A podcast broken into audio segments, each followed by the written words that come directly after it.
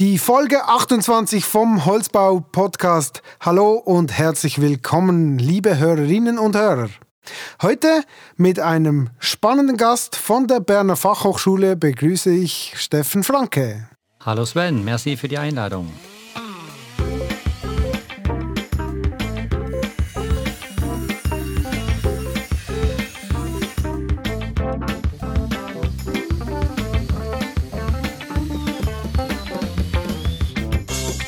Steffen, wir beginnen kurz bei dir. Was hast du bisher in deinem Arbeitsleben so gemacht? Also ursprünglich habe ich Bauingenieurwesen studiert und bin aber schnell eigentlich auf den Holzweg gekommen. Was das bedeutet, ja, ich habe natürlich meine Promotion oder während der Promotion mich äh, auf den Ingenieurholzbau spezialisiert, war dann nach der Promotion auch in Kanada beziehungsweise auch äh, zweieinhalb Jahre in Neuseeland unterwegs, habe dort in Forschungsprojekten gearbeitet und während meines ganzen äh, Werdegangs war ich eigentlich in der Forschung tätig. So bin ich jetzt auch seit elf Jahren an der Berner Fachhochschule in der Forschung tätig und dort als Professor für Ingenieurholzbau und Statik angestellt und setze eigentlich mit, mit Leidenschaft äh, Forschungsprojekte um, versuche immer Dinge neu zu entwickeln und zu hinterfragen und verbessere Produkte oder Anwendungen zusammen mit Partnern. Das ist mein, mein Hauptwerk und nebenbei ergeben sich dann auch immer noch spannende Ergebnisse, Fragestellungen, die man auch in der Lehre bei den Studierenden im Bachelor- und im Masterstudiengang mit einbinden kann. Okay, wir reden heute ein bisschen über die Forschung und über die Berner Fachhochschule. Ich glaube, die ganze Fachhochschule vorzustellen, würde den Rahmen jetzt in, in der Hinsicht sprengen. Ähm, wie sieht dein Bereich aus? Also wie sieht jetzt äh, euer, euer Ort, also ihr seid ja in Biel zu Hause, wie sieht das aus und für was bist du zuständig? Oder für was seid ihr bekannt? Oder wo sind eure Stärken? Also Berner Fachhochschule ist natürlich groß, das stimmt. Das würde den Rahmen sprengen. Also ich bin im Ingenieurholzbau spezialisiert. Das heißt, ich leite zurzeit eine Forschergruppe für den Holzbau. Das ist wiederum angesiedelt im Institut für Architektur, Holz und Bau. Also man sieht, dort ist die Interaktion vorhanden zwischen der Architektur, dem Bauingenieurwesen und dem äh, direkten Holzbau. Im, oder mit meinem Team zusammen beschäftigen wir uns mit Fragen von konstruktivem Ingenieurbau, Tragfähigkeiten von Verbindung, Leistungsfähigkeit ähm, von Anschlüssen, Dauerhaftigkeit und Erhalt von Holztragwerken. Und die, die eine Stärke, würde ich sagen, ist die Mischung aus Praktikern und Akademikern, die bei uns an der Fachhochschule vorhanden ist. Und zum anderen habe ich auch sehr viel Interesse an numerischen Simulationen. Das heißt, wir können Experimente, die im Labor durchgeführt werden, auch im Computer abbilden und dort viel genauer in die Ergebnisse reinschauen und das dann wiederum nutzen. Und das hilft der Forschung und das hilft natürlich auch zum Verständnis und weiterhin auch äh, zum Verständnis in der Lehre für die Studierenden. Und was für Projekte laufen aktuell bei dir?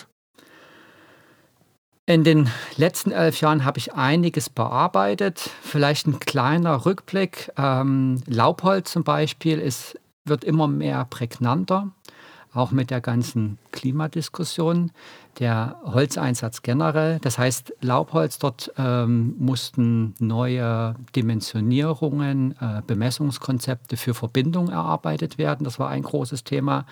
Was mich schon lange oder seitdem ich eigentlich an der Berner Fachhochschule äh, bin, begleitet, ist die Entwicklung eines neuen Verklebungssystems, der TS3-Technologie.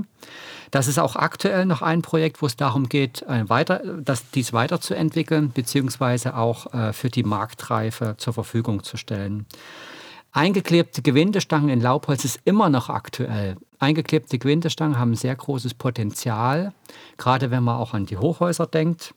Äh, sie haben eine hohe Leistungsfähigkeit, eine hohe Tragfähigkeit mit äh, geringem Verformungsverhalten, aber es kommt dann immer noch auch die feuchte Belastung mit rein. Und das ist auch so eines meiner Themen, die Untersuchung der Auswirkungen von Feuchte auf, äh, die, auf die Holzbauteile und ähm, dort dann herauszufinden, was der Einfluss ist und wie man es berücksichtigen kann oder vermeiden kann.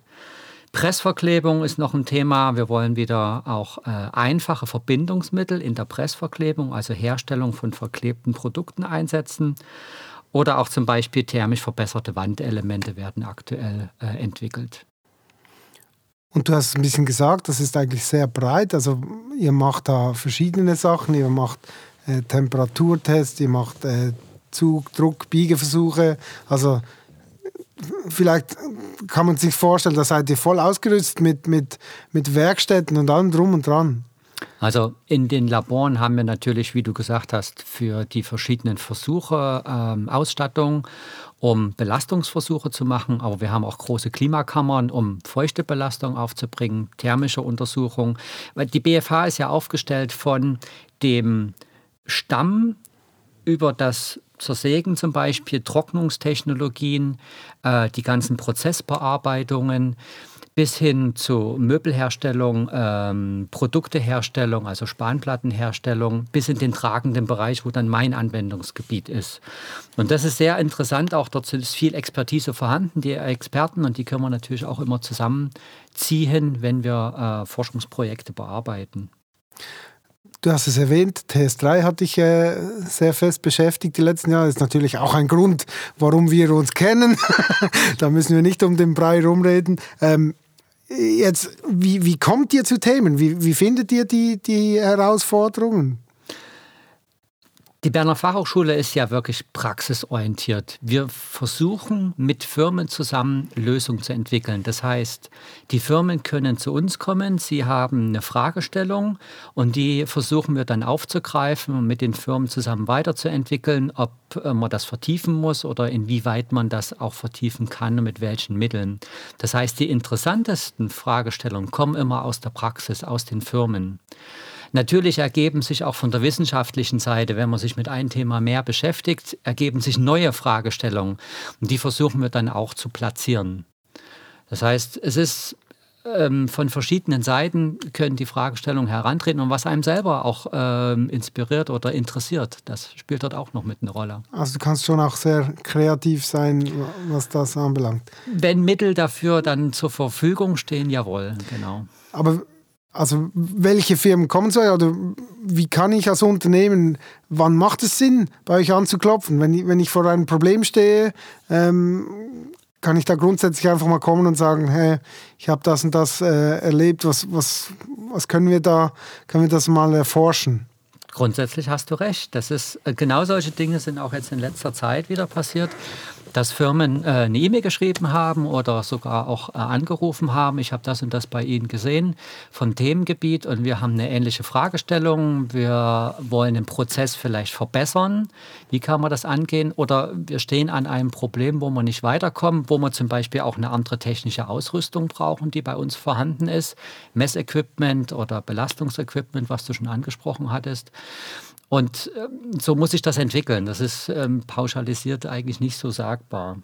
Okay, also kann man auch nicht sagen, wir lösen ja vielmals, lösen wir tagtäglich, lösen wir Pro Probleme und, und man stellt sich ja dann schon auch die Frage, wann ist es denn ein Problem, das, das sich ideal für die Forschung ergibt, oder? Aber ich glaube, das sind schon größere Themen, die, die dann irgendwie mehrfach anfallen oder die eine größere Tragweite haben, sage ich mal so, oder? Ja, also tagtäglich. Wo es sich, wo es sich lohnt. Oder? Wir haben ja auch selber einige Probleme natürlich, die man äh, versucht zu lösen, sei es in der Familie oder sei es genau in der Forschung dann.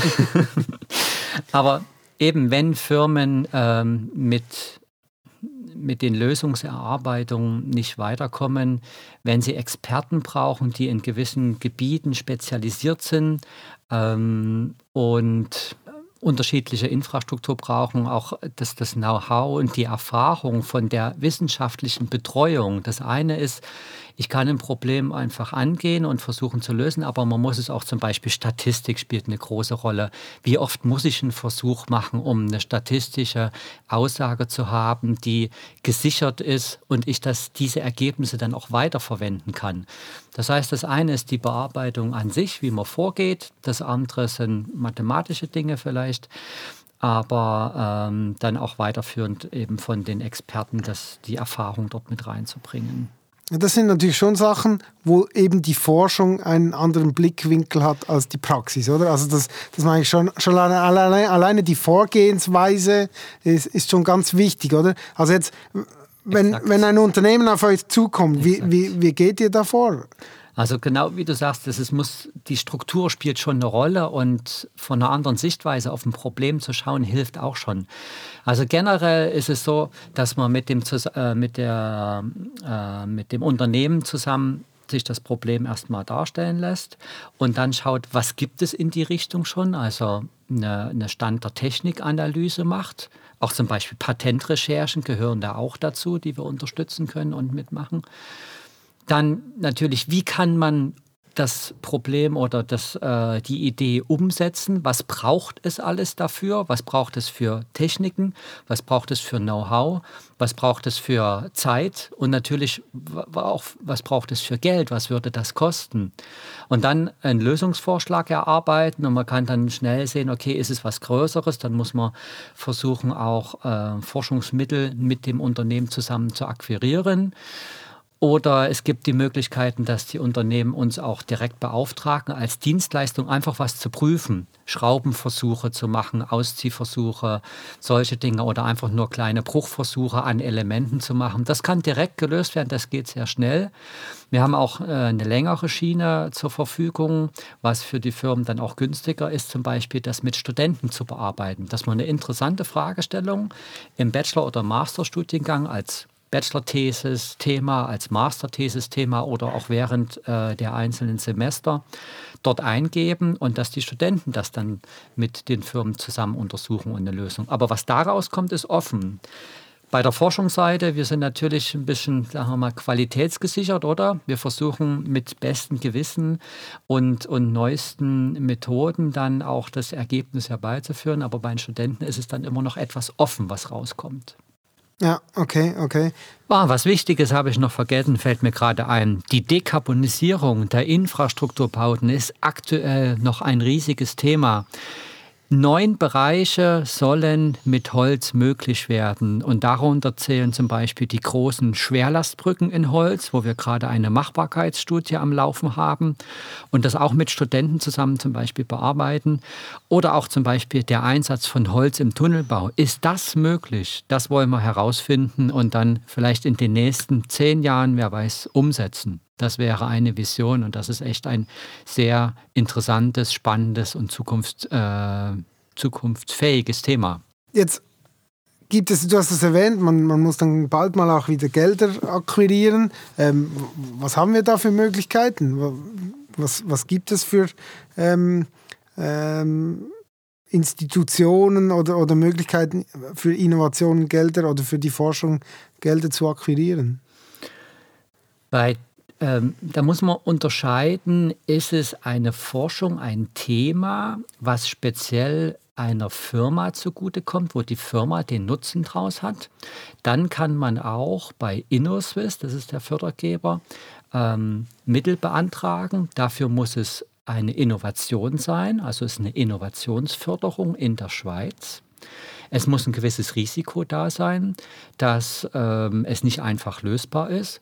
Und dann kann man bei InnoSwiss ähm, Summen bis zu einer halben Million oder auch darüber hinaus zum Beispiel beantragen und mit der Firma zusammen, also die müssen auch einen großen Anteil dann leisten, weil das ist ja der ihr Mehrwert, zusammen Produkte entwickeln oder Lösungen suchen.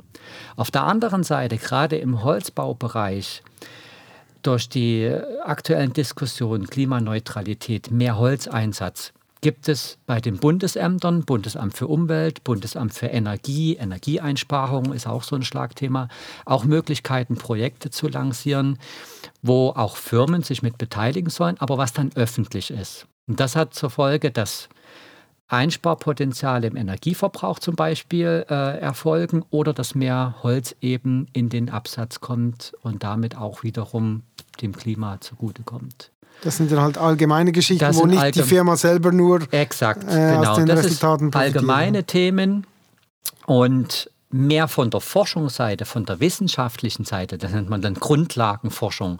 Das ist dann beim Schweizer Nationalfonds kann man Projekte beantragen, die wirklich ähm, großen Tiefgang haben, die vielleicht auch ein Ergebnis bringen, was nicht direkt in die Praxis umgesetzt werden kann, wo es dann hinten dran noch mit Firmen zusammen äh, Umsetzungsprojekte braucht Und das kann man dort lancieren. Das sind dann meistens Doktoranden, die da arbeiten, über mehrere Jahre, die sich wirklich spezialisieren, auf ein Thema einschießen und, und das mit Tiefgang äh, versuchen umzusetzen. Und das andere, wirklich anwendungsorientiert, das ist wie gesagt speziell für Firmen oder für die Allgemeinheit, äh, gibt es da verschiedene Möglichkeiten. Und darüber hinaus gibt es noch andere Möglichkeiten auch.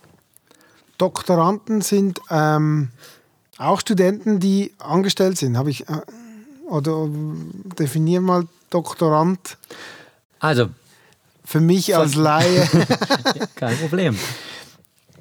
Das Studium normalerweise ist ja Bachelor-Master-Abschluss. Ich denke, das kennst du, mhm. das sagt dir was. Und wenn man dann darüber hinaus seinen Werdegang noch weiter der, im Forschungsbereich vertiefen will, dann macht man eigentlich eine Dissertation. Und das ist das Doktoratsstudium, kann man auch dazu sagen. Also es ist praktisch eine Weiterqualifikation von einem, der oder jemand, der in der Wissenschaft mehr zu Hause sein möchte und äh, dort seine Qualitäten sieht. Und er macht über mehrere Jahre, bei mir zum Beispiel, ich war Teilzeit ähm, am Institut für Holzbau angestellt, habe Forschungsprojekte bearbeitet und habe während dieser Zeit auch meine Dissertation gemacht. Das waren sechs Jahre. Hm, okay. Eine Dissertation kann man auch in drei oder vier Jahren als sozusagen Vollzeit äh, machen. Muss man dann auch gut Gas geben und es muss natürlich auch äh, ein Thema dafür da sein und die Finanzierung auch dafür da. Oder man setzt sich selber ein, das ist auch möglich.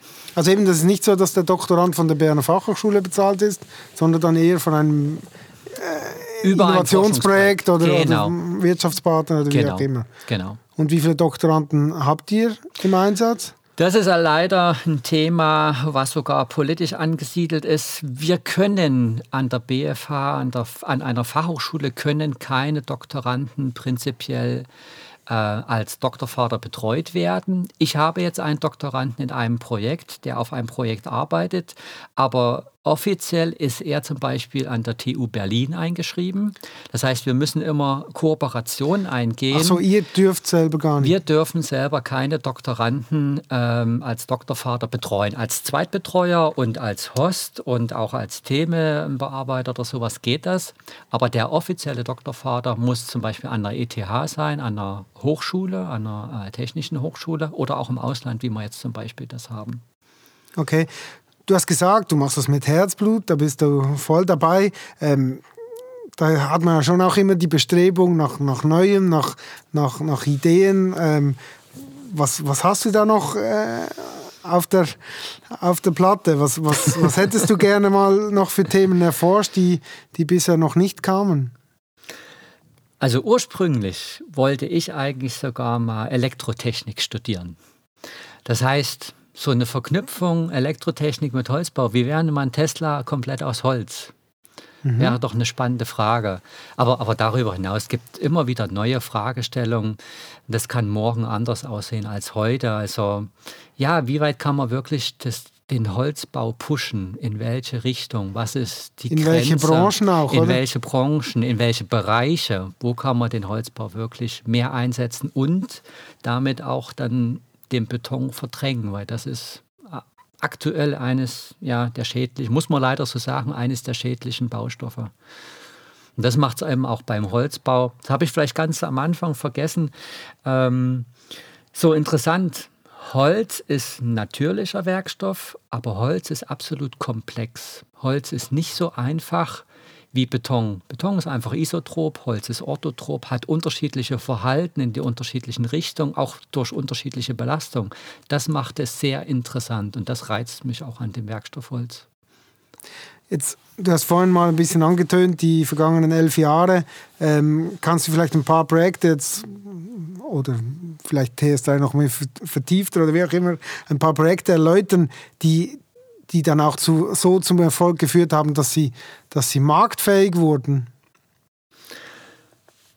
Also TS3 ist auf alle Fälle eines meiner Steckenpferde, die zur Marktreife weiterentwickelt wurde und die jetzt immer mehr Einsatz findet, weltweit. Das ist auch das sehr Interessante. Auf der anderen Seite, die Anschlüsse in Laubholz waren auch Projekte, was äh, über drei Jahre ging, wo es zu einer Publikation gab, ein Lignatec-Heft, was in unserem Bereich äh, sehr verbreitet ist und einen hohen Stellenwert hat und bei den Praktikern direkt angewandt wird. Also der Laubholzeinsatz mit der Entwicklung von Brettschichtholz aus Laubholz und den Verbindungen ist direkt eigentlich in die, in die Praxis gegangen und wird jetzt angewandt. Ansonsten haben wir eben äh, feuchte Belastung bei Tragwerken, haben wir verschiedene Guidelines erarbeitet und, und Berichte aufgestellt, die auch den äh, Ingenieuren zur Verfügung stehen und die dort auch angewandt werden. Ich hoffe, dass aktuell die Pressverklebung mit, aktuell wollen wir das mit Klammern umsetzen, dass das dann auch ein Potenzial hat, um direkt in die Firmen äh, einzugehen und zwar in kleinere Firmen, in KMUs, die keine großen Portalanlagen haben, um Elemente herzustellen, sondern wir wollen auch die kleineren Unternehmen unterstützen und denen Tools und äh, Prozesse mitgeben und Lösungen, dass sie auch dort ähm, ihren Holzbaubereich weiter vergrößern können. Jetzt, wie sieht das eigentlich aus mit der Forschungslandschaft in der Schweiz? Also wir haben ja äh, verschiedene Institutionen, wir haben die BFA, wir haben die ETH. Wer macht da was und, und, und, und tauscht ihr euch aus oder teilt ihr Themen auf untereinander? Die Schweiz ist klein und ja, es gibt für den Holzbaubereich wirklich nicht so viele, die sich so konkret mit dem Holz äh, beschäftigen. Wir kennen uns in der Schweiz untereinander. Wir wissen auch, was der ein oder andere macht. Und da kann man natürlich, wenn Fragestellungen herantreten, fragen, äh, habt ihr da auch Interesse? Unsere Kapazitäten reichen nicht aus oder ihr habt andere Laboreinrichtungen, die dafür sinnvoll sind. Also man tauscht sich aus. Es gibt ja auch ähm, Weiterbildungsveranstaltungen, Kongresse, national und auch natürlich international, wo man sieht, was nicht nur national, sondern auch international läuft. Und gerade auch der internationale Kreis ist mir wichtig, dass man sich dort austauscht, dass man weiß, äh, was dort ist. Es gibt natürlich auch ein gewisses Konkurrenzdenken. Du hast angesprochen, Forschungsmittel. Die sind bei uns im Holzbau auch nicht einfach so auf die Wiese gesät. Also man muss sich da schon drum bemühen und auch dort Forschungsmittel akquirieren. Ähm, aber zusammen ist es, glaube ich, schon am besten, dort vorwärts zu kommen. Und oftmals fordert auch der Fördergeber, dass eben die Institutionen sich absprechen und austauschen. Und aktuell ist das auch eine Auflage bei einem meiner Projekte, dass man sich eben austauscht. Und das ist auch richtig und gut so.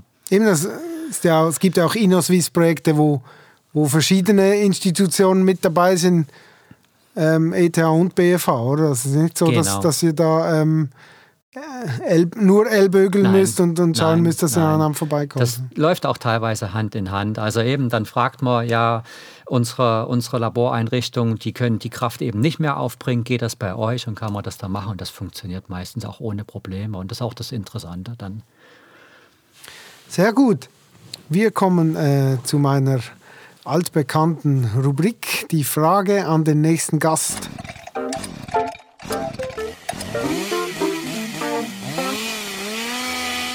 Wir hören uns die Frage von unserem letzten Gast, von Florian Brenner, noch einmal an.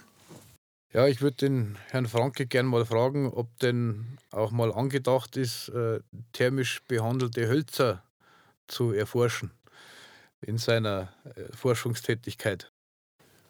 Thermisch behandelte Hölzer habe ich speziell in meinen Forschungsthemen noch nicht gehabt, aber ich weiß, dass an der Berner Fachhochschule dort auch Forschung betrieben wurden, weil es ist ja ein Produkt, was sich im Außenbereich äh, einsetzen lässt, was eine hohe Dauerhaftigkeit dann hat und natürlich auch noch vielleicht andere Möglichkeiten ergibt. Aktuell habe ich aber zum Beispiel eine Anfrage zur Befestigung von thermobehandelten Hölzern im Außenbereich, dass sich dort verschiedene Schrauben ja wieder lösen und wie man das verbessern kann. Also das äh, finde ich interessant und werde ich dann versuchen anzugehen und mit der Firma auch umzusetzen.